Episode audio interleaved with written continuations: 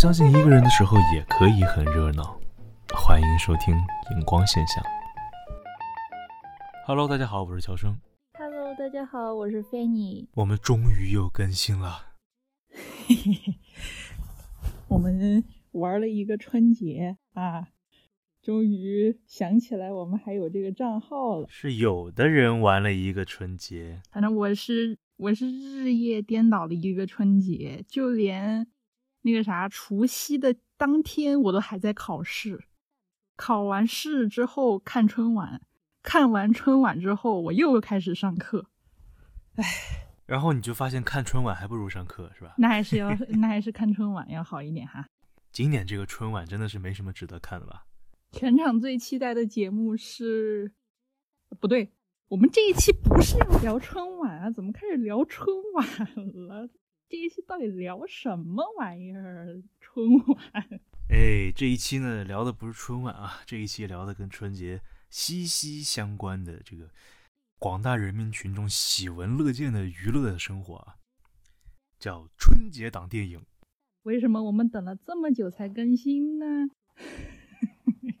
因为我们终于好不容易把春节档看完了。唉，这个春节比较繁忙啊，终于抽时间把春节档我们两个一起把春节档的所有电影都看完了。所以我们今天打算做一个春节档电影大集锦，来评价一下春节档的电影。这期节目呢，我们是准备单纯的以纯主观、不客观的这个形式来点评一下这个春节档我们看过的这些电影，有好有坏，有喜有悲。那我们用什么顺序来讲呢？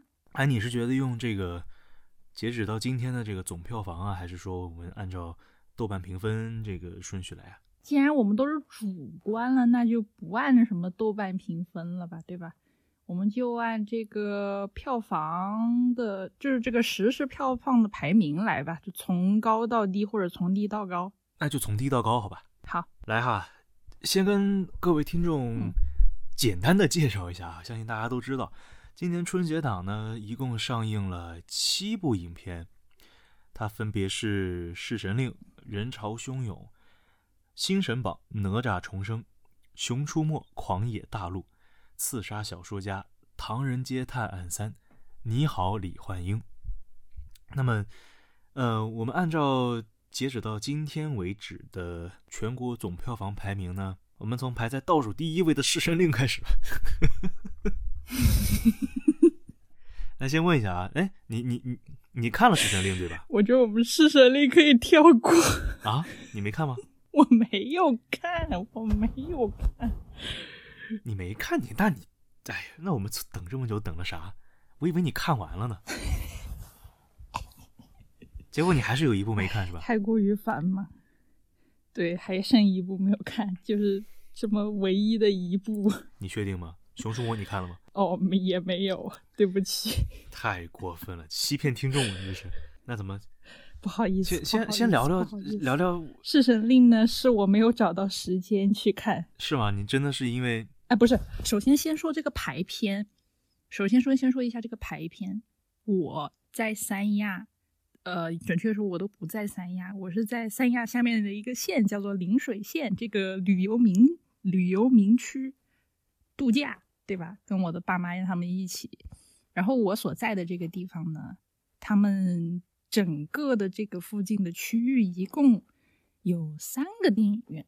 但是呢，其中的两个都离我家特别远，就是必须是要开车去才能到的一个区域，就对于我来说不是很方便。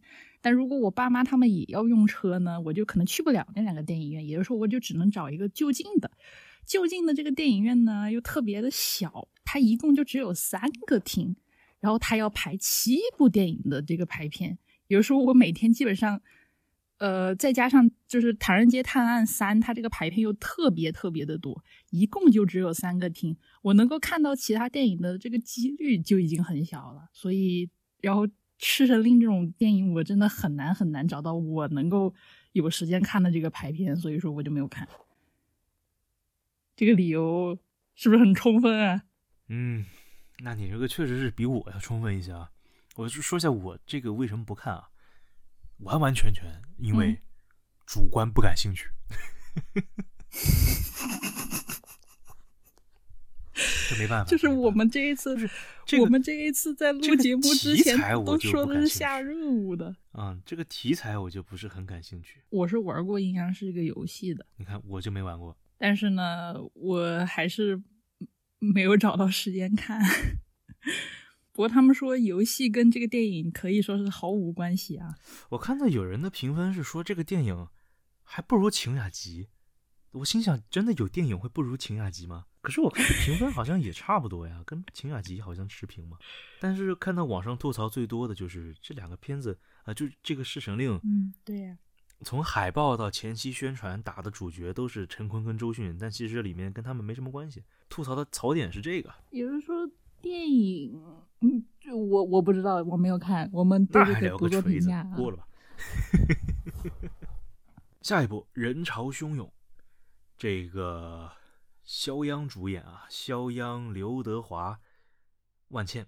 嗯，还有恩卫客串，我我从来我从来没关注过万茜这个这个这个演员啊，她是上过那个就是那个《乘风破浪的姐姐》是吧？嗯，但是我知道她好像是她在演之前的一个一个国产剧，但是叫什么名字我忘记了。反正她之前演了一个剧，我我在里面知道她。我看网上很多人是会无脑黑她，我不知道为什么，因为我真的没有关注过这方面的事情，我也从之前从来没有留意过这样的演员。然后她在《人潮汹涌》里面的表演，我就是如果是你让我主观打分的话，十分我能给到七分八分，真的是让我很很惊讶、很 surprise 的一个一个表演的状态，跟他传达给我的这个感受。哎，你看了这电影吧？嗯，没有。你到底在干嘛啊？说好聊春节档，春节档到目前为止聊两部，两部你都不看，太过分了啊！这不是都说了我没有机会看吗？太过分了！这个电影我都是临时凌晨去看的啊。说一下这个电影的成绩啊，目前豆瓣评分七点一分，嗯嗯、总观影人数七百一十九点一万次，累计票房呢三点二二亿。从成绩上看是略好于这个《侍神令》啊，但是从这个实际观感上来看呢，是一个中规中矩，但是是一个很完整、还不错的故事。那它讲的其实是一个我们传统意义上比较俗套的故事，就是互换人生嘛。呃，两个人阴差阳错导致这个人生互换，然后走上了截然不同的这个轨道。但是呢，又因为这个过程呢，大家又纠缠嗯交织在一起，嗯，就是这样的一个简单的故事。嗯听起来是不是很简单、很俗，对吧？大部分电影都会有这样的桥段。那这个电影呢，它有什么创新的地方呢？没有，就就是完全没有。就是我我看开头知道结局，出来的每一个人我都知道会干嘛，都会有什么作用，我都知道。剧情上没有什么创新，是吧？啊，对，剧情上没有任何创新，它的拍摄也很简单，也没有什么创新，它的故事就是很简单，很简单的，你你该笑的笑，该哭的哭，该难受的难受，然后最后 happy ending 合家欢，就很符合春节档的这个调性和人民群众的需求。但是，假如说这部影片如果放在平常就非春节档的这个时段，你可能会觉得它就一般般。我就不去了，不，我就不去看了，我就不会去看了。就它是一个很普通、很普通的电影，但是放在春节档，哎，反而显得还不错。真的是多多谢这些各各个友商衬托，是吧？同行衬托的好啊！但是看完这电影，我真的想说一句：肖央真的是有这个叫什么拿拿影帝的这个潜力，真的太厉害了。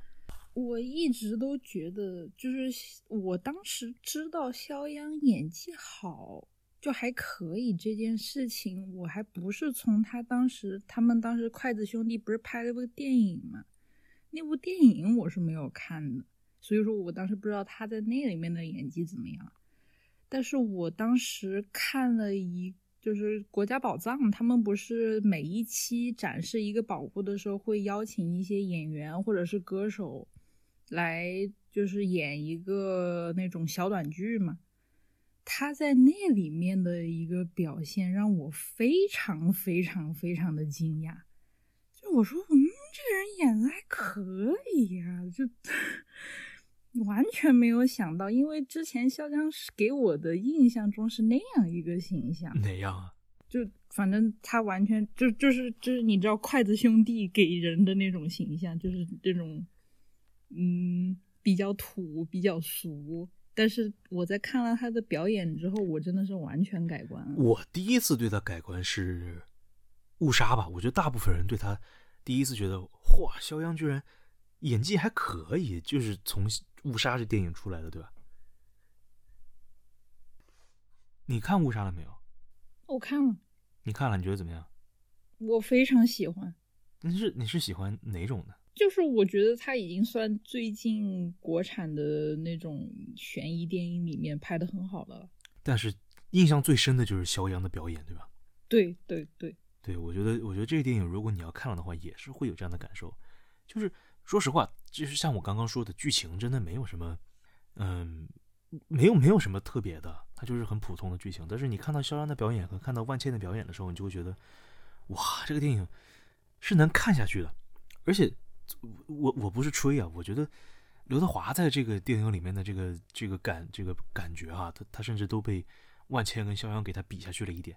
当然不是说不是说这个刘德华演的不好啊，但是只是说，可能是对肖央和万茜的预期没那么高吧，所以说他们两个一出来和他们整体给我的这个感受，会让我觉得，哎呀，真的很神奇，很很棒，特别棒。但是其他的地方没有什么好聊的，这个电影真的太简单了、啊！直接聊下一个吧。下一个下一个电影是《新神榜哪吒》。其实到今天为止呢，总票房是三点四五亿，观影人数是七百五十一点七万次，豆瓣评分七点三分。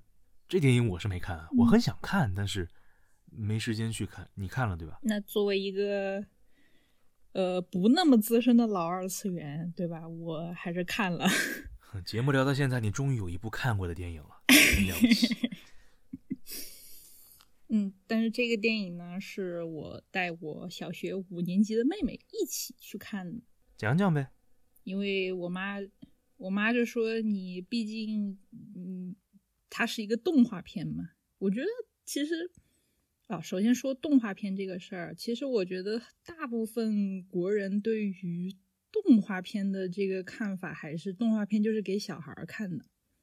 但是呢，呃，首先我们说说做这一部哪吒这个公司就是追光，他的做的电影一定就是这个群众一定不是面向小孩的，一定是更偏向成人的。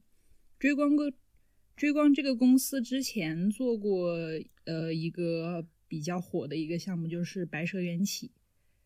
这个大家只要对国产的动画稍微有一点了解的，可能都会知道这一部电影。就《白蛇缘起》里面的这些内容都是更偏成人的，无论是它的呃美术或者是它的内容，因为《白蛇缘起》里面还有一段比较嗯比较 sexual 的画面，你大概能理解吗？就反正不是面向一个儿童向的动画片，就不像《熊出没》，真的就是拍给小朋友看的。嗯，所以这个哪吒呢，它的设定，首先它是一个赛格赛博朋克版的哪吒，它的设定是更偏向现代的，就是，嗯，追光想把它改成一个现代的哪吒的故事，它的背景大概是在一。未来的一个城市里面，然后呃有一个地方叫做东海市。这个东海市里面呢，呃会有穷人，会有富人，然后取决于你是穷还是富的这个点呢，是你有没有水资源。就是水相当于他们财富的象征，就穷人就没有水。富人就有很多很多的水，然后富人的代表就是，呃，龙王所在的那个家庭，呃，那个家族吧。然后，呃，这个动画的有一条线呢，就是他们这个动画的主线就是《封神榜》要重新排。龙王呢，想让他的家族进入到这个《封神榜》里面，所以他要他们家里有一颗龙珠，他们想要吸收更多的水资源来滋养这颗龙珠，然后让他们的力量变得更强，这样他们就能进《封神榜》。嗯，呃，但是你知道水资源是很稀缺的，所以就呃造成了这样一个呃这样一个局面吧。然后我们的男主角哪吒呢？他现在是属于一个被元神附身的状态，就是他是自己有一个名字的，但是这个名字我记不太清楚，反正是一个很土的名字。然后我回忆一下这个名字，他那那哪吒名字叫什么？那哪吒叫李云祥，对，李云祥，是不是这个名字听起来挺土的？就还好吧，你这个。然后那个哪吒呢，是一个大帅哥，对吧？然后这个大帅哥呢，他喜欢开摩托车，呃，是一个机车狂热爱好者。嗯，他还会帮别人修车，其中呢，孙悟空，对，他就帮孙悟空修了车。呃，就因为他帮孙悟孙悟空修了车呢，所以孙悟空帮助他修炼他的元神，因为他的元神呢是不受他的控制的，就不受控制到什么程度呢？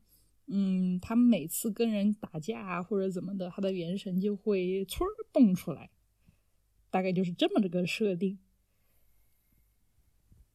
嗯。就为什么这部电影它没有像之前那部哪吒能让大家打打得到这么高的分呢？就是它这个设定其实听起来还可以，还跟之前的国产动画比起来，其实还挺新颖的，对吧？就是赛博朋克普赛博朋克的哪吒是吧？对，电子观音的感觉是吧？呃。好家伙，电子观音是吧？福禄寿，福禄寿，差差不多，差差不多是这种感觉。但是呢，他有一点什么不好呢？他想给你一个这种很新颖的感官，但是呢，他又没有给你挖的很很深，就是什么都给了你一点，但是什么都没讲好，是吗？也不是没想好，它这故事还是很完整的，但是你始终感觉它还是浮在表面上，它没有往更深层次的挖一些东西，并且我真的得批评一下追光的宣传团队，为什么要给哪给这一部哪吒搞一个那样的预告片？就是你知道之前那部嗯哪吒，就是我命由我不由天的那一部哪吒，嗯。他的宣传片大概也是给你一种这种感觉，然后这一部哪吒，明明你讲的跟这个我命由我不由天的其实关系没有那么大，但是他非要给你把那个预告片剪成这个样子，就让人会有很多误解，就是你就是来蹭热度的，但是实际上他又不是，你能理解吗？嗯，你要从宣发角度来说的话，蹭热度是有道理的。嗯，但是，但是他真的讲的不是差不多的故事。你还记得《地球最后的夜晚》吗？说到这个事儿，就不提了，好吧，就不提了啊。还是可以提一下，但是我们去看这部片子是有多么的生气。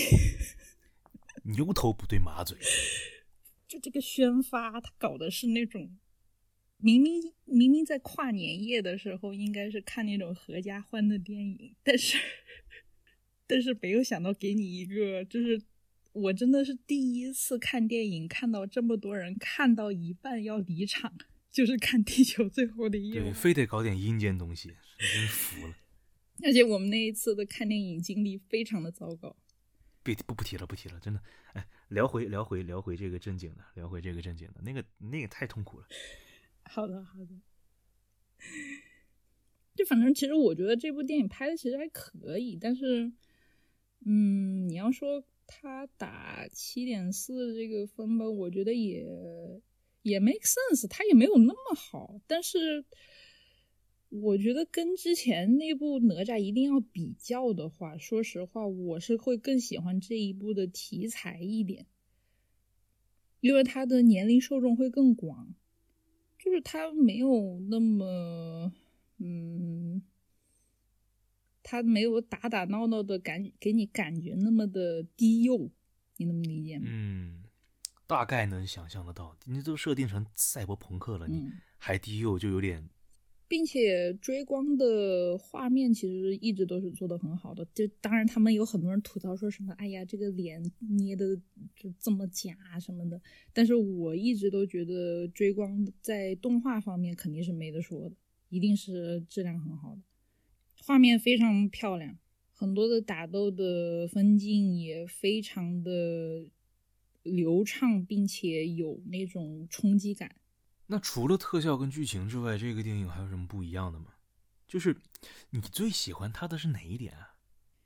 我也没有特别喜欢这部电影，但是你要让我跟之前那部哪吒比起来的话，我可能更喜欢这一部。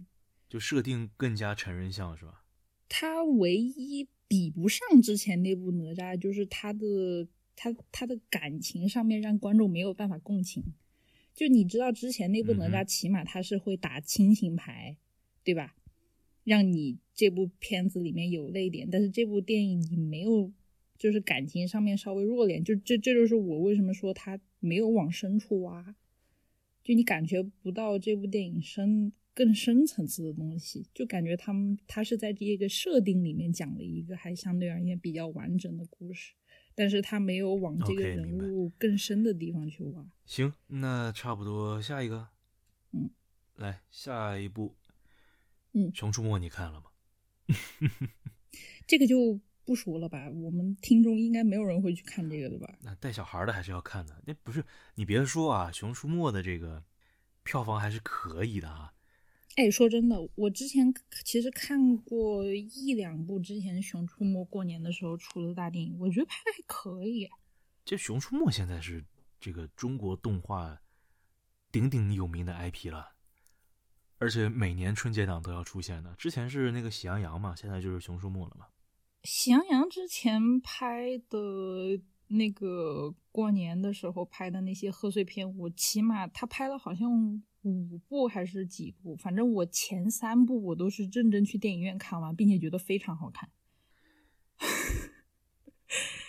熊出没它对没有我们想象的，就是那么的嗯幼稚啊，或者是很很怎么那个，就是他们每一次拍的一部还是认认真真讲了一个还设定还蛮新颖的一个故事，无论是大人小朋友都能看得进去，就是就是他至少能够做到你一个家长带小孩的时候，你大人也能看得进去，小孩小朋友看得很开心，就是那种。对，我刚刚翻了一嗯下他的这个豆瓣评分啊，嗯豆瓣评分目前六点六，《弑神令》是五点九。没事，待会儿还有一部更低的，还有一部更低的。这个我看了一下大家的评价啊，大部分都是说，嗯，哎，本来没有带着任何期望进去，结果发现剧情还不错，结果还有没睡着的之类的，就是大家看的还是挺开心的。就是我觉得这种电影也是那种典型的合家欢嘛，大人小孩、老少咸宜这种。对啊，我就是说，大人也看得进去，小朋友看得很开心嘛。就我觉得这种电影真的以后多出一点吧。就是你你说大人带小孩去看电影，你要真的是那种特别低幼的、幼稚的、无语的剧剧情的话，其实很不舒服的。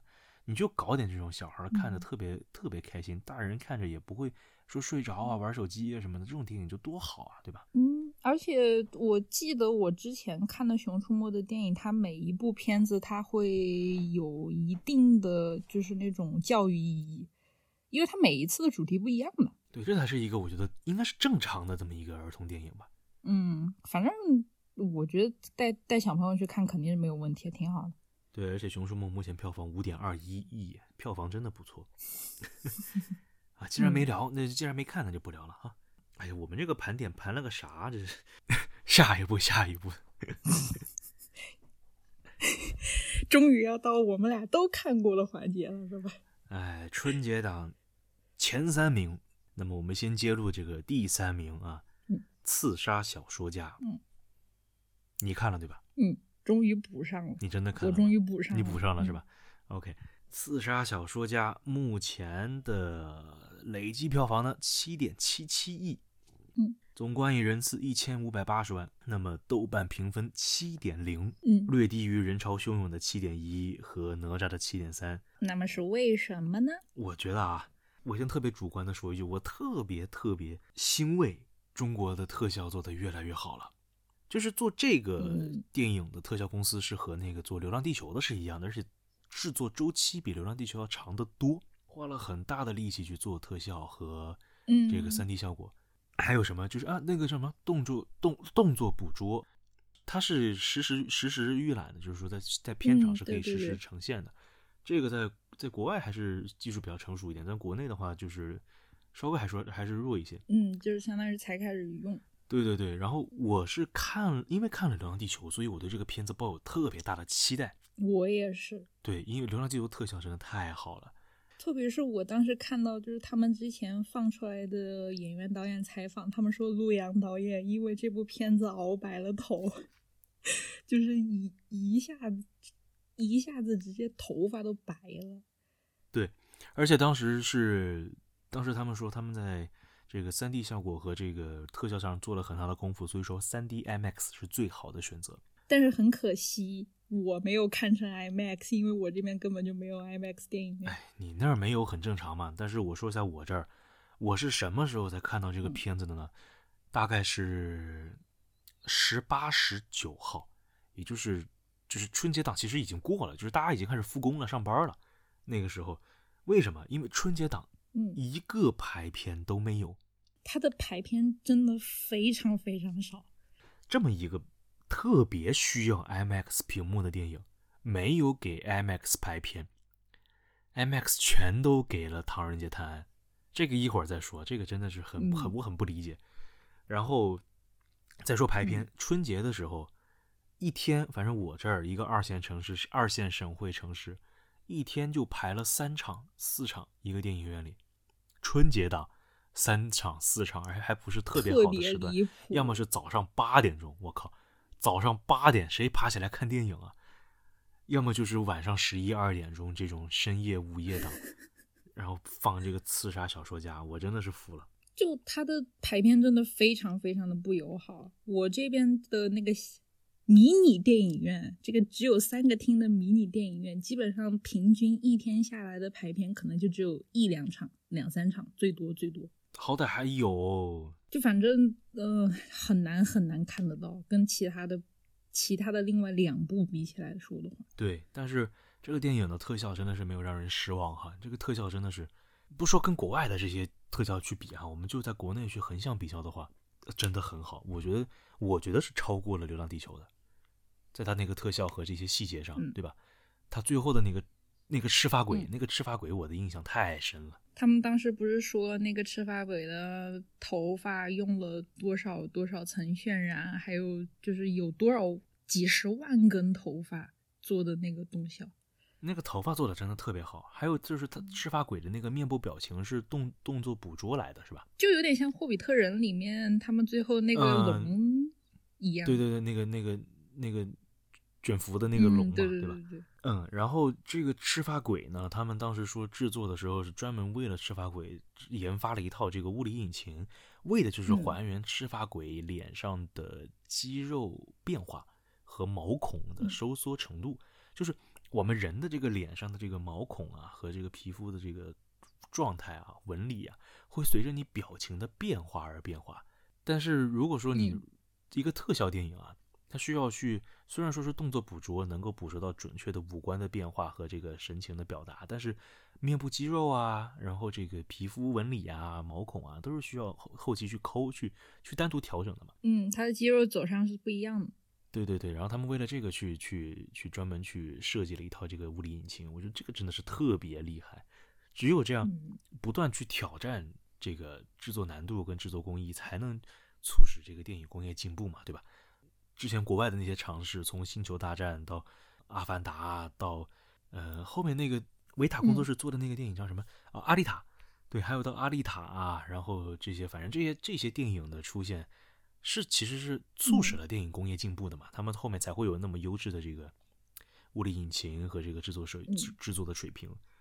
那国内出现这样的电影其实特别好，但是这个电影我觉得真的想吐槽，就这个什么剧情啊，这是，对，是不是把所有的时间跟精力都拿去做特效了？嗯，这个这个剧情我怎么说呢？就是，哎，说实话，他如果拍成一个电视剧，拍成一个相对长篇一点的电视剧，说不定会很好看。但是问题是没有钱。不是，我觉得不是钱的问题，就我觉得他他的这样的一个故事体量放在电影里有点局促了，太局促了，根本讲不完一个好故事。如果你想这也。概括一点，那也概括一点的话，根本讲不完。我没看过原著啊，这是首先是有一个原著小说的啊，然后我没看过这个原著，但是我从我单单从这个电影里面想表达的，或者说已经透露的信息来看的话，它的故事体量，我觉得不亚于《霍比特人》或者说《指环王》这样的一个概念，对吧？嗯，是一个世界观非常庞大的这么一个小说。对，然后在我的眼里，在我的视角里。看过的听众就知道啊，这个电影我觉得如果单纯拍特效部分的话，那是非常完美的，就是单纯拍小说里面的部分就够了。我觉得为什么一定要穿插现实呢？这个现实的意义是什么？我不知道，我不知道你穿插这个现实的意义是什么？就觉得这两条线有点断，完全不搭，你知道吗？就是这个电影的设定，这个电影的设定是小，就是小说影响现实，就是小说怎么走。怎么走向，怎么写会影响到现实，可是我也没看到现实的影响。对，有啥变化呢？雷佳音该打还是打，对吧？该打还是打，该怎么样还是怎么样。就这个电影，给大家简单的概括一下，就是一个丢了孩子的父亲苦苦寻找孩子的过程。其实单听这条线是不是听起来还不错？其实是个温情线，对吧？对。但是呢？他又是个魔幻温情线，为什么？因为这个父亲他有超能力。嗯，他的超能力我也非常的想吐对，这个超能力设定是百分之百扔石头砸中人。这个这个超能力真的是真的是这个设定真的我不知道怎么想的，这个跟那个百分之百空手接白刃是一回事，对吧？对，就是跟十万的冷笑话里面那个百分之百空手接白刃是一样的。你的这个超能力是干嘛？你的你你的这个超能力能帮助你找到女儿吗？能找到你的孩子吗？我不知道。百分之百打人打死。他不是，他也他不是打死，他是打中，他是打中，就是他扔东西一定能砸中你，不管你有多远，他一定能砸中你。就就这就就这么一个超能力，有什么辅助吗？而且这个他的世界观里面就是就是会有会有一些人跟他同样是有这个特殊能力的。呃，比方说什么通电电不死，什么什么，反正乱七八糟的这种奇奇怪怪的超能力，就是可有可无的这么一个东西，你知道吧？就非常鸡肋。哎，你有了之后呢，我觉得，哎，这个剧情好像有那么点意思。你要是把它去掉呢，我觉得这个电影没有任何的影响，没有影响，你知道吧？对剧情走向没有任何影响，也能拍下去。打 人的时候有了一个叫什么远程攻击，对吧？我有了一个远程攻击，有个射手。我的电影里出现了一个射手，但是我要把这个射手去掉呢，那我也可以是个肉，对不对？就有什么有什么有什么必要呢？对吧？我觉得这个这个设定的话，它没有做到推动剧情的这个作用。啊，当然，这就是我觉得你把它理解成小彩蛋也可以，但是可是你这个怎么说？现实生活中这条线也太弱了吧？你想什么都想讲一点，但什么都没讲好。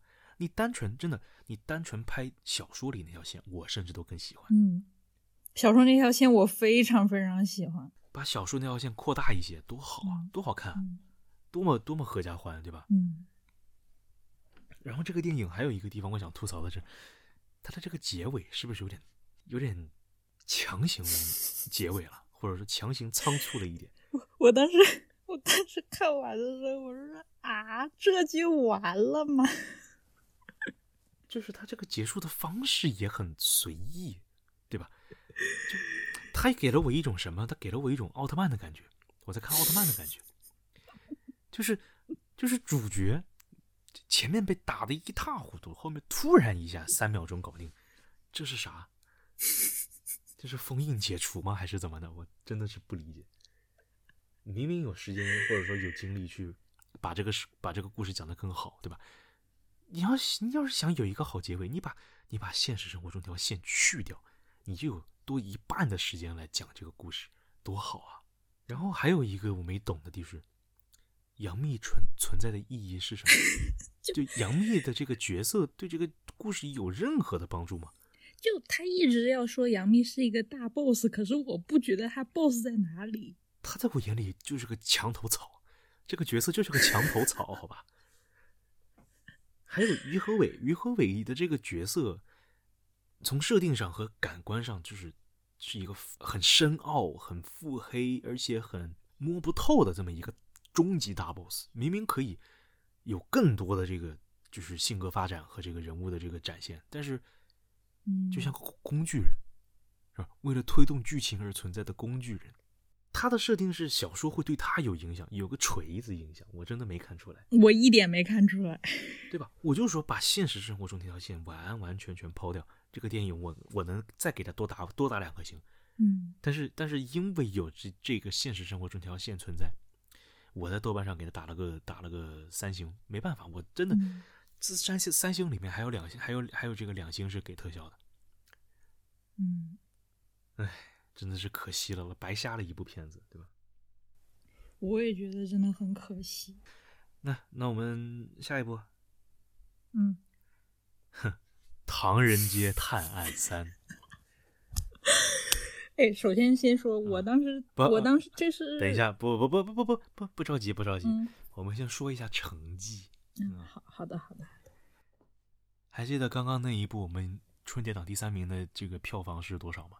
七亿，对不对？将近八亿了。好，《唐人街探案三》四十一点二三亿，就是一下从从底部飞到了天上。哈，Hello，Hello，你凭什么？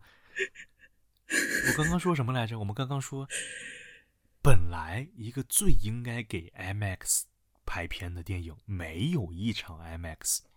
我当时为了验证我的猜想，我甚至，呃，因为我我我看了我在的这个城市的所有的排片和成都的所有的排片，真的是，嗯，我只找到了两场，这两个城市所有一整天排片加起来两场 IMAX 给到了《刺杀小说家》，其他的全部都在《唐人街探案三》，就真的是我 我的第一反应真的是 What a shame。这什么玩意儿？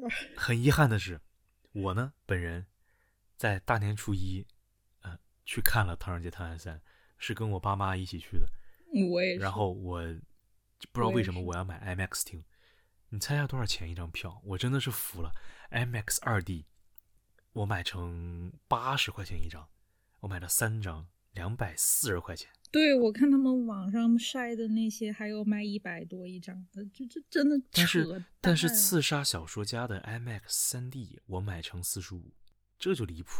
同一个电影院，都是 IMAX 厅，一个二 D 一个三 D，便宜一半，我真的是不懂。然后我先说一下这个豆瓣评分啊，豆瓣评分《唐人街探案三》目前是五点六啊，整个春节榜倒数第一的。评分甚至低于低于《侍神令》，嗯，那么它到底有多难看呢？我看完之后真的觉得我的钱花在哪儿了？我我这两百多块钱我干嘛不行吗？我非得看你。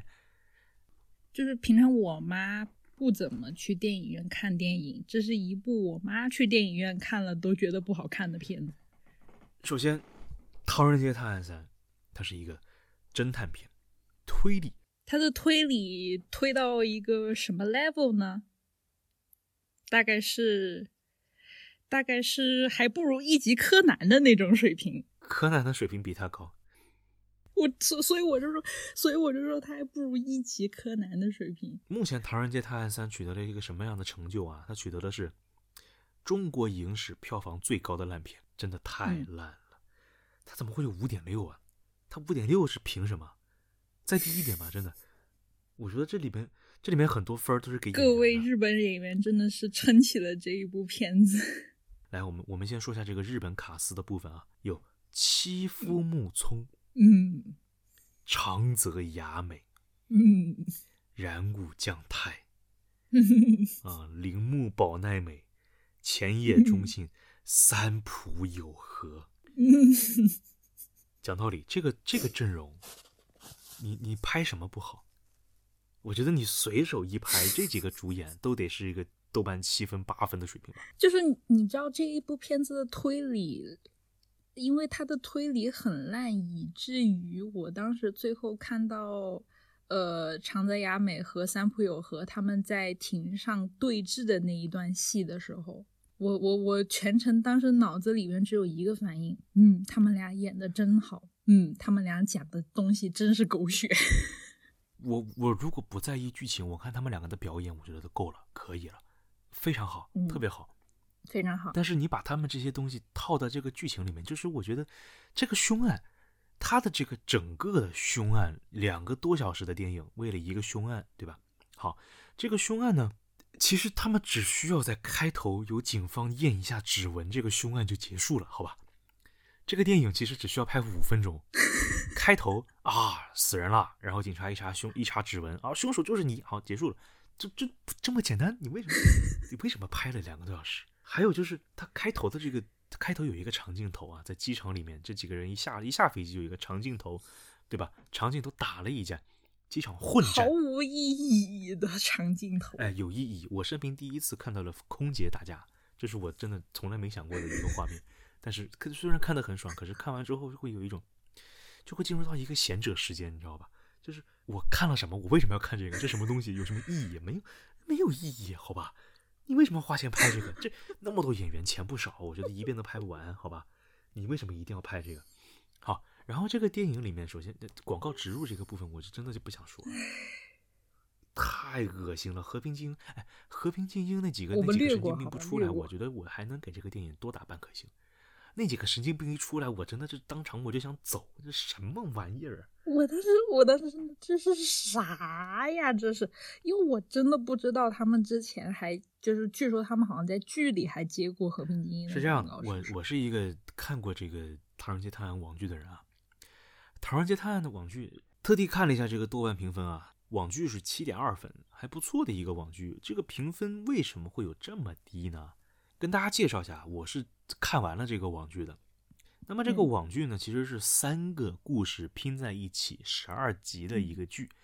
那么第一个故事呢，叫《曼陀罗之舞》，特别棒。嗯强烈推荐大家看啊！如果说你对于这个悬疑或者惊悚片很感兴趣的话，这个我我单我给这这一集打分，我能打个七点五到八分。当时看的我真的是毛骨悚然，鸡皮疙瘩一身。然后后面有一个嗯剧呢，叫《玫瑰的名字》。玫瑰的名字呢嗯，主演是谁呢？主演是这个张钧甯，这我就不用多说了吧？这这这张钧甯出来，我觉得都可以打个七分，是吧？大美女，对这两个片子结束之后呢，我觉得这个《唐人街探案》这个网剧就已经结束了，因为第下一个故事呢拍了三集四集的样子，这个故事叫《幽灵邀请赛》，全部都是吃鸡的广告，就是和平精英的广告，尬到脚趾头抠出的这个大别墅，我真的是。它它的这个设定是什么哈？它这个网剧呢，它的设定定位是在《唐探二》和《唐探三》之间的这么一个承上启下的这么一个作用。确实，你前两部电影，呃，就是网剧当中的前两个故事讲的非常好，你甚至能够吊起我对《唐探三》的期待。但是后面这个故事发生在日本，就是它后面那个吃鸡的故事，就是起起这个《唐探三》的。这个吃鸡拍的就是大型广告宣传片，你把这个这个部分和前面那两个部分放在一起，真的是高下立判，而且给你这个网剧分拉的特别低。当然，这都是这是商业行为，我们就不说了，对吧？你为什么一定要在《唐探三》让这几个人出现一下？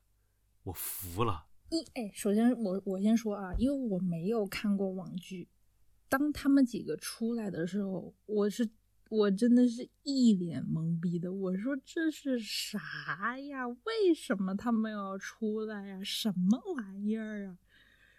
就如果我当时如果我是拿着我的 iPad 在看电影，而不是在大荧幕上看电影，我肯定想直接把我的 iPad 扔掉那种感觉。真的，我我真的是，我真的是怀疑啊，这个《唐人街探案》这个网剧啊，这个网剧上面这个写的导演是柯文利，嗯柯文利是谁你知道吧？就是《嗯误杀》的导演嗯，我知道，我知道。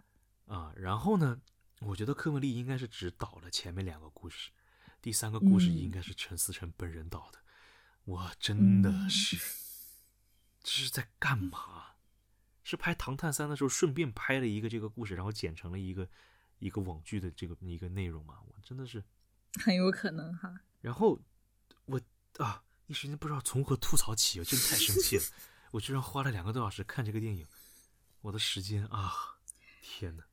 就是里面的，首先我们说一下王宝强同学在这一部剧里的存在感啊。求求了，王宝强演个正常人吧，真的演个正常人吧。王宝强这，啊，我觉得王宝强这个角色，他即使在《唐探三》这一部里面把他给去除掉，反而能给这个电影涨一我觉得点分。就是我开始觉得王宝强这个角色，他叫什么来着？叫叫唐人，对吧？对，唐人这个角色，在这个在这个片子里，如果去掉的话，这个片子会安静不少。而且不会产生那么多让人不适的地方。就比如说，就比如说，嗯，我记得中间有一个镜头是当时长泽雅美第一次正式的出场。你要你要知道，长泽雅美在美这在这部电影里面套了一件多么严实的衣服，她穿了一个裙子，外面还加了一个西服，然后王宝强的台词居然是好凶，我当时，我当时看到这个，我都要窒息了，你知道吗？我说这样都还能这他呀，他上一部那个什么，上一部什么窥音手稿，他说窥音还要用手稿，这个他这个设定我就已经其实是能接受他这么三俗，对吧？但是这个角色的设定本来应该是为了搞笑而服务的，可是他没有任何搞笑，对吧？那你这是何必放他在？他其实已经不是说搞笑不搞笑，他就是很吵。他这个角色给人感觉很吵。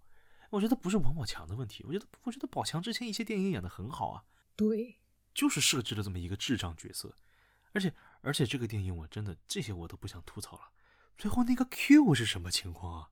别说我我我我当时看到啊这个 Q 的设定的时候，我都说这是什么玩意儿啊！就你知道，很多人看《唐探三》的原因，就是因为看了前两部之后，想知道 Q 是谁，对不对？对呀、我就是想知道 Q 是谁，所以去看的。然后你给我看这，就这，我当时真的就是就这就这这什么傻逼设定啊！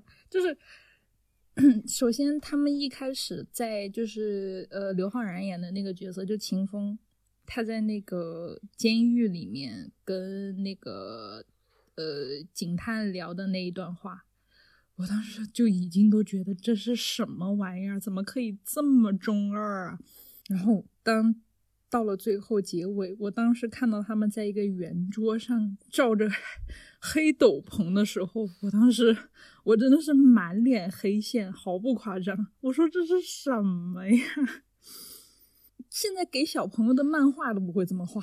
就我理解，想要把这个 Q 啊，从一个一开始大家都以为是一个人，然后变成一个组织的这么一个反转，需要有点仪式感。我也知道 Q 这个组织它的存在肯定是需要有一点仪式感的，可是你没必要让他们穿黑袍吧？没必要围成一个桌子坐吧？怎么你是你是要是要等月圆吗？等圆月你们变狼人吗？然后对天嗷一声吗？我哎呀，还是什么吸血鬼吸血鬼会圆桌会议？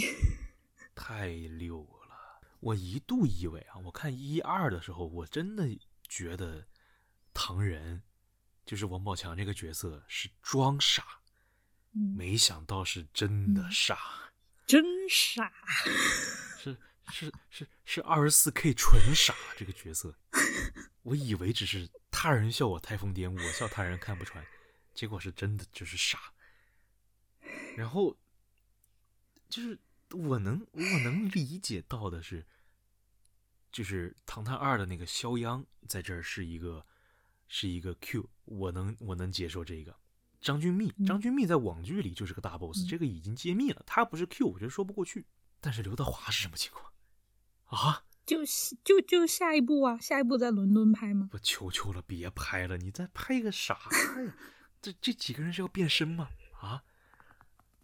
为什么会突然有刘德华？真的，哎，我在看这个电影之前，我就已经在朋友圈看到剧透了，你知道吧？就是很多人会直接发，就不瞒了，Q 是刘德华。我当时看了之后，我惊了，我说我操，我不会被剧透了吧？然后我吓得我赶紧去找演员表。好，我没有看见刘德华的名字，我放心了，肯定又是假的。我在看电影的当天，大年初一，朋友圈还有很多人剧透，说：“哎呀，我不装了，我摊牌了，Q 就是李焕英，那 Q 就是就是就是贾玲你以为。你以为是什么？就是刺杀李焕英这种梦幻联动是吗？对对对，我以为什么刺杀李焕英这种梦幻联动，然后我就更加坚定了刘德华不可能是 Q 这么一个事儿。结果当我最后在影片结尾看到刘德华的脸的时候，我都傻了。我说：“哎，你要说拍悬疑片，对吧？推理小说有一个要素，我觉得必须得有的是，你至少出现的任何的事情、任何的人物得有关联，得有铺垫，对吧？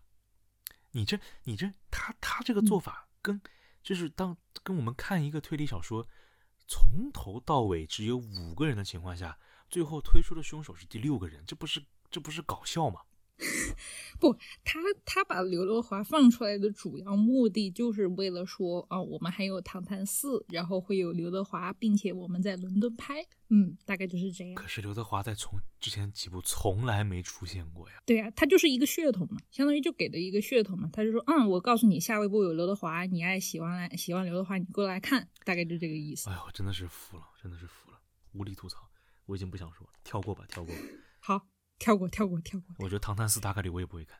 嗯，我觉得《唐探三》这样，我一定不会去看《唐探四》了。即使陈思诚之前声称说他很喜欢希尔莎罗兰，如果他真的把罗兰姐姐请来了的话，虽然我非常喜欢罗兰，但是 我也不会去看。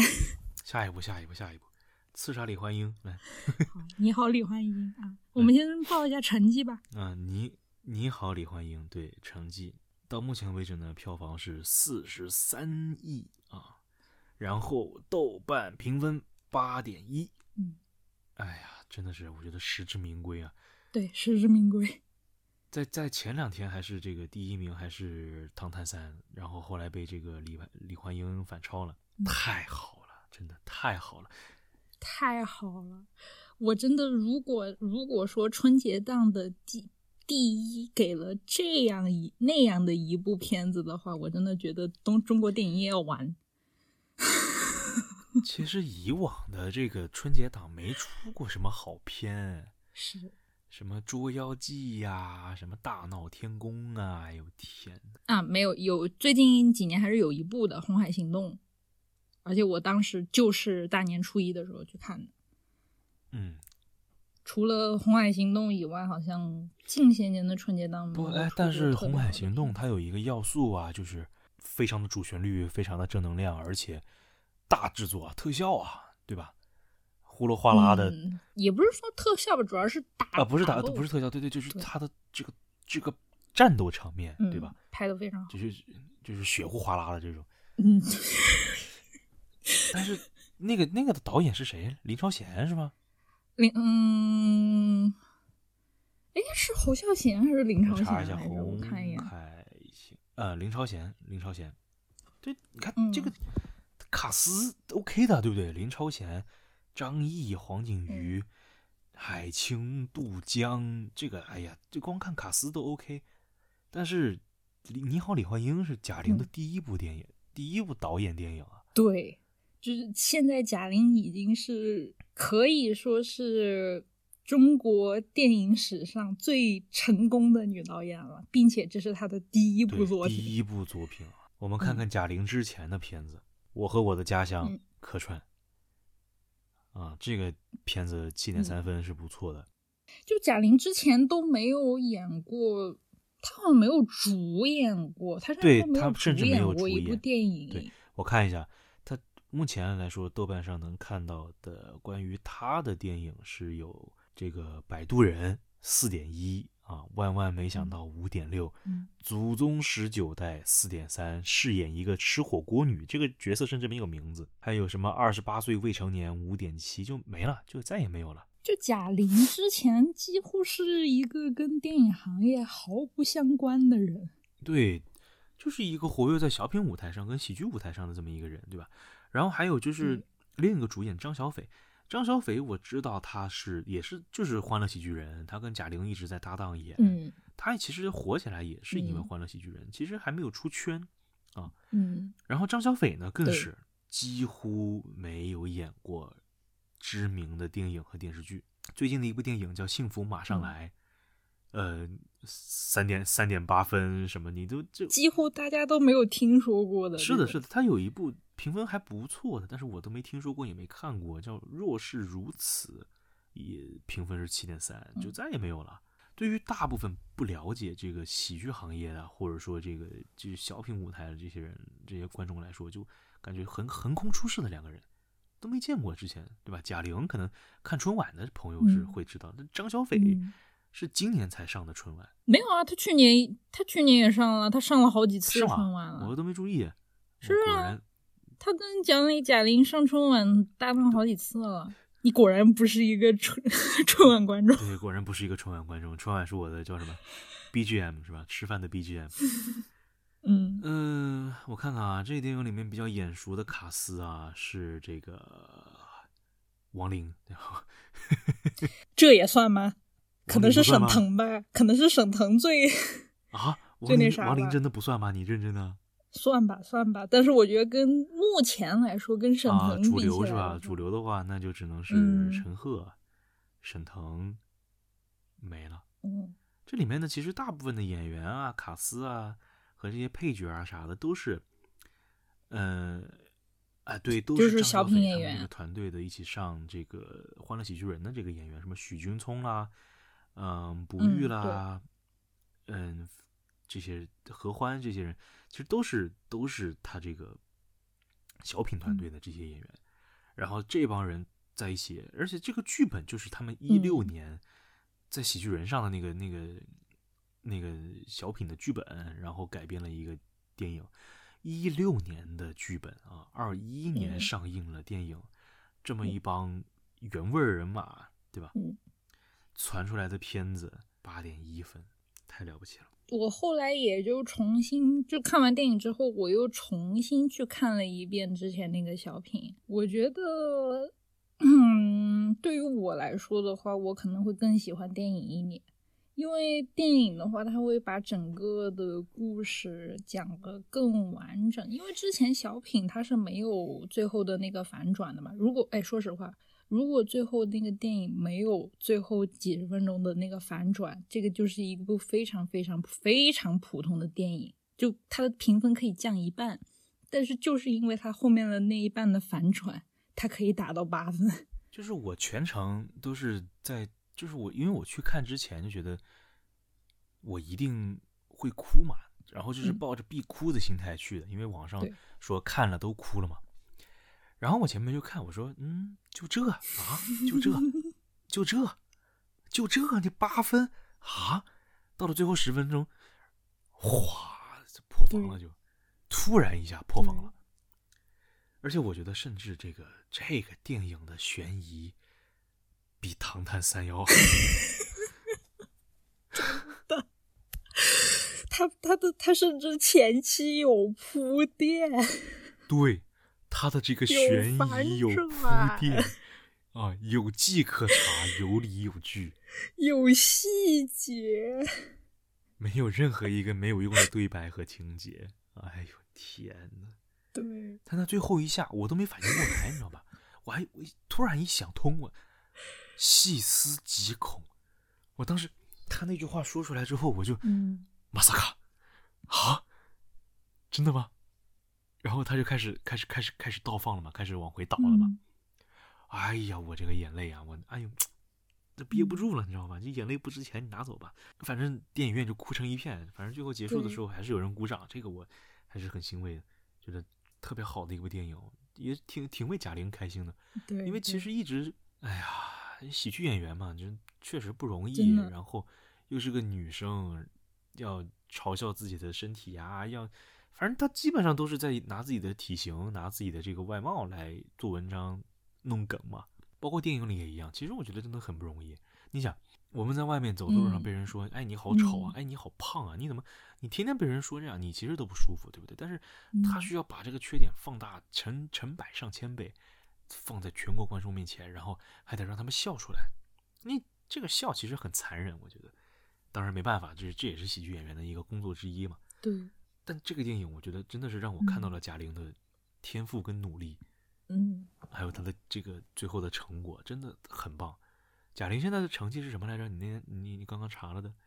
她现在是她现在现在《你好，李焕英》的票房是已经是中国内地电影票房的第四了，第三是《流浪地球》，然后是我记得是四十六亿，现在是四十三亿嘛，也就是说再过三亿就已经超过《现在《流浪地球李》成为焕英》在前三了。猫眼上的这个预测票房是五十二亿，嗯，战狼是多高？如果五十六，战狼是五十六。如果它能够真的达到五十二，就是中国影史第二中国电影史对现在目前第二是哪吒，非常的第一部哪吒。并且并且他没，就关键是这这部电影最可贵的是什么？它没有什么花里胡哨的东西，没有什么大场面，就是大家平时生活中最对这个电影普普通通的春节档真的是其貌不扬，对吧？你说《唐探三》大制作老 IP，刺杀小说家，嗯对吧？这个这个特效啊什么的，对。然后人潮汹涌，又有大卡司，《侍神令》大制作，对，哪吒就不用说了，也是个 IP 加上这个动画嗯电影，嗯，嗯出来这么一个你好李焕英，光看名字跟嗯海报，就是我家里的人嗯的感觉呢，就是光看这个名字跟海报，他都不想去。对呀、就普普通通，就是感觉像是开心麻花平常那个他们一某一部剧的海报。说真的，啊，是的，是的，是的，就就放在春节档，你就感觉格格不入。但是没想到，就是这么大一匹黑马。我觉得，就嗯在我看完之后啊，我觉得这个电影真的戳人的地方，就是因为它不做作，它不嗯，对它很真实就是实能够共情，就是大家都能够感受到这样的共情，所以大家会觉得这样的好。嗯红了嘛，因为火了嘛，然后嗯网上就有很多关于这个电影的解读。我今天看到了一个，在今天我在极客上看到一个人解读这个电影，我觉得解读的我都有点莫名其妙。什么呀？我忘了，我忘了，反正就我觉得，在我看来哈，这个电影的内核和它表达的东西，是那个人解读的十分之一不到，就是我觉得非常过分、非常夸大的解读，就它上升到了一个高度，什么中国嗯亲子关系，什么女性的地位、女性的角色，哎呦我的天，求求了，这只是一部电影，没有必要。我觉得完全没有到那种程度。我觉得这部电影单纯就是贾玲对她妈妈的一种纪念吧。她当时创作那个小品的初心也是想纪念一下她的母亲。是的，是的，这部电影也是去表达一个对母亲的思念跟怀念嘛。就是当你如果说了解了一些些，哪怕了解一点嗯点这个电影创作的背后的故事的话，你就能更好的理解这部电影为什么为什么这样拍，为什么存在。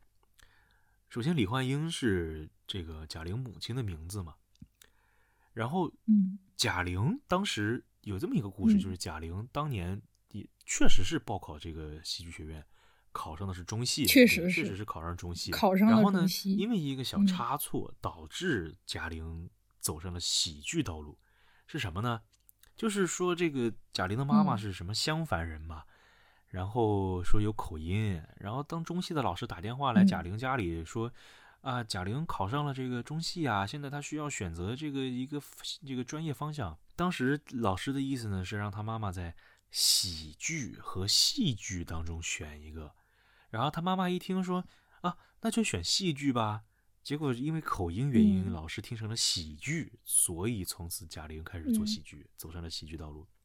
嗯贾玲当时进中戏呢，学的是喜剧表演的相声方向。对，并且之前还参参加过相声大赛，跟郭德纲、于谦老师同台演出。最关键的是贾玲是个女生，大家哎对，不说我们不说男女性别对立的问题，我们就说当今相声界，好吧？当今相声界或者相声舞台上，请问你见过哪个女的说相声？对，并且她当时的名字还比郭德纲和于谦老师高。呃，对她名次确实还高一些。对，后来没办法，你一个女生，然后出去学艺，还说相声，你你本来就跟主流娱乐界就已经开始脱钩了，然后嗯也反正吃不上饭，反正怎么样怎么样。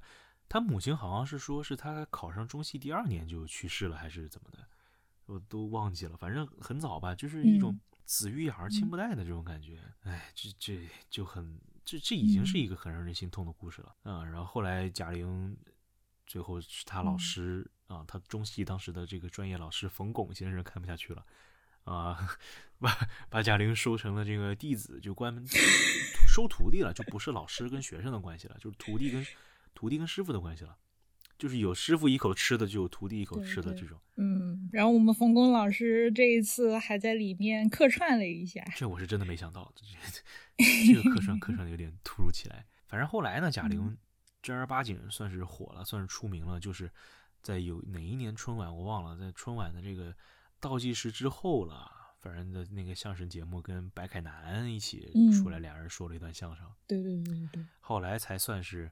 小有名气，都不能说特别爆红爆火，后面也没什么戏，也没什么东西，就是后来再火一次，还是上了《欢乐喜剧人》，还是做喜剧，没办法。嗯嗯那看到现在这个结果，我觉得真的不错，因为我觉得贾玲也太那什么了，太不容易，太惨了。就她的这个戏路真的嗯，挺难的。但是但是她但是她真的是一个非常非常讨人喜欢的人，就讨厌不起来我我讨厌不起来这个人。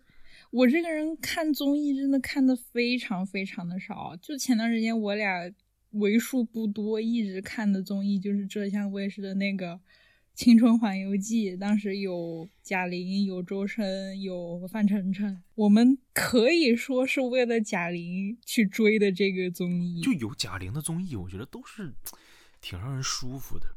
主要是他这个人真的，他这个人真的，你没办法讨厌，我找不到任何讨厌的点。网上有很多，就是 B 站上面他们有 UP 主，就是做过贾玲的高情商采访合集，大家推荐大家一起就是去看一下，真的非常非常的棒。就这个人真的，就是他就是让你觉得非常的舒服。他有今天的成就，我觉得也是应该的。对，我觉得真的实至名归，真的祝贺贾玲，祝贺嗯贾玲有一个成功的嗯作品，希望未来的路越走越好吧，这是一个好的开始。我还是要说一点，就是这个电影我不太喜欢的地方啊，我唯一不喜欢的地方就是陈赫，也不是不是说不是因为我不喜欢陈赫这个演员啊，我只是说他这个角色，我我懂你意思，我懂你意思，就是有点没有什么存在的必要，对对吧？但是我我看这个电影之前，我也看到很多人说陈赫这个角色的问题了，但是，但是我看了之后，我觉得陈赫的这个角色是非常有必要的。我我大概能够从就是说，就即使是说贾玲有可能大家会因为他的外貌不喜欢他，但是这就陈赫这个角色，我觉得意义是想就是贾玲想告诉大家，即使像她这样的女孩儿，也是可以有人喜欢的，也是应该被人喜欢的。但是就是只是说。就对于这个电影情节来上上面来说，它可能存在的意义就没有那么大。嗯，我不这么认为。呃，我为什么说它特别有必要存在呢？呃你说的那个我是认可的、认同的，就是就是任何一个人都不应该有 body shame，都不能有什么体型的嘲笑，对吧？嗯你高矮胖瘦，你反正嗯爱是爱，对吧？你像杜蕾斯广告说的 “love is love”，就不不挑的。但是我我看到的不是这一点，嗯我看到的是他这个角色对剧情的重要的推进作用。首先，嗯，你我们想一下啊，看过的听众朋友可以一起回想这个剧情啊。贾玲穿越回到了一九八三年，八一年，呃，一九八一年，嗯当时她身边有任何一个同龄人吗？嗯没有。那么相隔了二十二十年的两，就是真的是两代人的思想的方面会是一样的吗？不一样，嗯高他的这个思想的层面跟高度都不同，包括你想问题的角度也不一样，对不对？好，我们我嗯们再想一下哈，就是当时穿越回去之后，李焕英他身边那帮年轻人都是非常伟光正的，非常这个怎么说根正苗红的这种感觉，对吧？那没有没有人有这个贾玲的这样的一个思绪，或者说能够感同身受贾玲的想法。那么陈赫这个角色是什么呢？是一个地痞流氓，是个混混。啊那么，其实说实话，通常来说，地痞流氓跟混混这嗯这类人哈，思思思维会比一般人要复杂一些，因为他他要想的东西比较多，他会自以为他比较深邃、比较酷，所以说他思绪会比较复杂。那么陈赫这个角色也是这个样子。陈赫这个角色还有一个特别重要的就是，他其实活得很很矛盾、很纠结。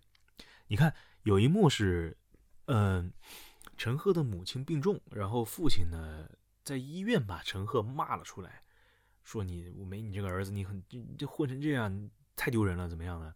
然后陈赫这个时候跟嗯贾玲说了一句：“如果我爸妈没生我，那该有多好！就是如果我不在，那该有多好！”这一句话对贾玲来说是一个转折，因为贾玲其实也一直在这样，心里其实有这个种子的，在我在我看来，嗯他他妈妈一直有一个画面回放，就是她妈妈说：“你什么时候能给我长点脸？你什么时候能让能有点出息？”然后贾玲说：“妈妈，以后我就有出息了。”这是贾玲心里的一个遗憾，她一直没有没有解开的一个心结。嗯包括她母亲当时车祸，对吧？贾玲觉得她母亲可能已经走了，然后怎么怎么样的。她穿她她发现自己穿越回去了。她最开始想的是什么？她最开始在做的是让她妈妈开心，比方说台排球赛，呃，比方呃不是排球，呃那个电视机那个彩电，对吧？包括最开始想让他妈妈去参加那个排球赛，对不对？他都想的是能够让妈妈开心，他最开始想的是这个。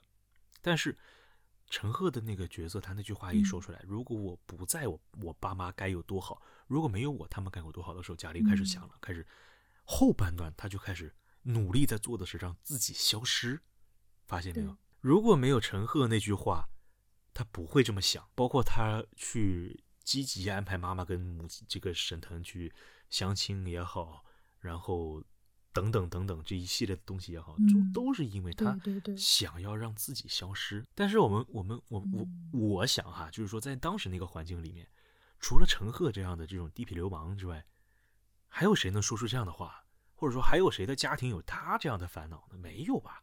大部分人的家庭其实都很怎么说和谐，嗯或者说比较温馨、和平吧。我们说和平这个词，好吧，不说和谐，用和平。子女那个时候对父母的这个叛逆啊、反叛不会太多，也不会有太多的嗯想法或者之类的，对吧？但是只有像陈赫那个角色这样的叛逆的、反叛的小青年，想要去闯荡社会的这些人，才会让父母觉得不省心。嗯才会有这样的想法跟思绪。我觉得这个才是他俩最后有小暧昧的这个原因，而不是单纯因为长相或者怎么，是因为他们互相能够理解对方。我是这么觉得这个角色特别有必要的，而不是因为他们是互相喜欢的这个关系，那个太浅了，不然的话没必要设置这个角色的，因为是这个人推动了贾玲这个角色的转折，包括后面的这个。后面发现还是他妈妈还是嫁给了爸爸，嗯甚至早就已经跟他爸爸谈恋爱，然后地下恋情，最后扯了一阵儿，然后贾玲很难过啊，很生气什么的，这个再引到后面的反转。如果没有陈赫这个角色的话，其实很突兀的。啊、我是这么理解啊。哦，说到就是让自己消失这一点啊，我想起了另外一个电影，就是韩寒导演的《乘风破浪》。他也是一个人穿越到了自己父母那个年代，但是他的目的就完全不一样。他不会说我是为了让我爸妈过得更好怎么样，而是他为了让他爸妈能够确保他爸妈能够把他生下来。没有，我觉得贾玲拍这电影真的就是她想完成一个心理的这么一个一直想要去诉诉说的这么一个想法，或者说一个故事，以此献给李焕英女士。那我觉得，嗯，这么去理解这个电影是嗯 OK 的。但是你嗯真的要把这个电影它的这些元素啊，它这些东西上高度的话，我觉得倒是没有必要。嗯甚至我觉得这个电影如果不是因为春节档的话，票房不会这么高的。它其实也是一个很简单的故事，对吧？它的、嗯，只是说它这个故事讲的很完整，很好，没有任何漏洞，没有什么对，太奇怪的槽点。我觉得放在平常，你说拿个几亿，拿个几十呃十几亿，这个应该不是什么大问题。但是拿个现在这种影史票房嗯第四的，这个我觉得不太可能。嗯，也就是因为春节档才有这个希望。但不错，我嗯觉得这个反正很好，看到贾玲的另外一面，也看到她另外一个可能性。对对，但我我怕是怕她这个起步即即巅峰是吧？我觉得不可能再超过这个了，对吧？难不成她又干一个？你总不能再干一个影史第一吧？我觉得 因为贾玲现在有已经是一个人的票房，一个人一部电影的票房已经超过了张艺谋啊、冯小刚这个所有电影票房有点恐怖那啊。天时地利人和，没办法，对不对？好了，电影我们聊到这儿了，差不多了啊。但是结束前，我觉得再再再说几个在电影院看到的比较恶心的现象，就是我在看李焕英的时候，我在看李焕英的时候，呃，有有小孩儿就这个我就不说了，整个影厅我大概数了一下，有二十个人来回走动。啊，你是干嘛？你你你如坐针毡吗？你是怎么的？来回走动，还不是只是去上厕所什么的。就是出去回来，出去回来，全程都是这样。我这是 what？而且还有一个小孩儿，在我这一排的左手边吧，左手几个位置，一嗯趟一场电影上了五次厕所，我太服了，太服了。真的建议，呃，就各各大院线啊，建议你们专门分一个亲子厅，真的求求了，亲子厅，求求了。我说我最近看这么好几场电影，我是真的觉得，虽然说他们还没有到会影响我观看的程度，但是他们也会就是上蹿下跳的，反正还有就是小孩会各种踢我椅子背什么的。一时半会儿不会有任何改变的，只能说希望，哎呀，只能说希望嗯这个整体的观影环境变得越来越好。忍忍吧，影院的。环境变得越来越好，中国电影变得越来越好，对吧？在二零二一嗯年开年的时候有这么一个好的局面，我觉得真的很棒，嗯特别好。嗯，就反正希望二零二零年开年，既然这么好的一个局势，大家反正一片向好，往前。二一年了，二二一年年了。哎呀，时间嗯过得是真快。我那天我那天跟我朋友聊天，他说二二年他要交房，我说啊，二二年那么久，他说明年大哥，明年。哦，这时间真的是太快了。是吧？好了，那只能说希望嗯二一年大家牛年，对吧？牛年万牛事年大吉，吉真的万事大吉，股市也大吉，好吧？对，虽然说现在已经是给大家拜个晚年了，但是我们还是能赶到过大年之前，对吧？过元旦之前，啥过元旦？不是吗？元哦，宵之前，好吧宵之前，？不好意思，不好意思，就是在过，我傻了。过元宵之前。对，元宵没过都不算晚，好吧？也是赶上这个好时候，给大家拜个晚年。那只能说祝我们听众朋友们牛年大吉。大家牛牛年都能赚更多的钱。好啦，那我们这期节目就录到这里吧。呃，我以上所有的言论，你要是不喜欢也没有办法，反正这期节目很主观。我们我们可是丑话说前面了啊，主主观啊评价啊，别杠啊，嗯杠就是我对，好不好？OK，行，那今天就到这儿，大家拜 What a 拜。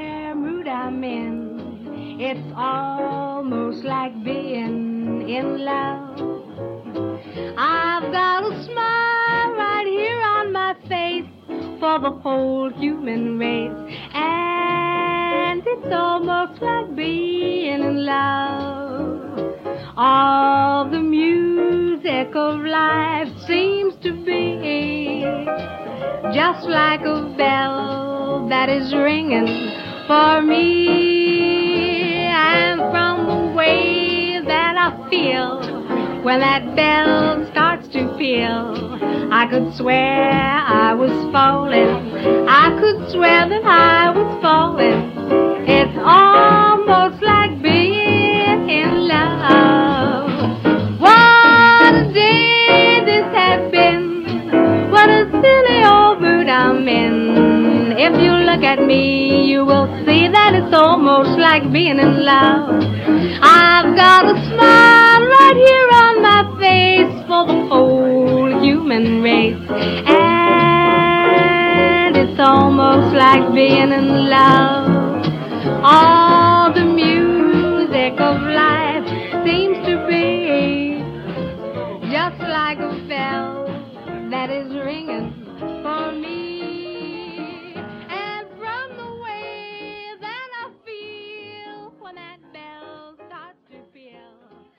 I'd swear I was falling.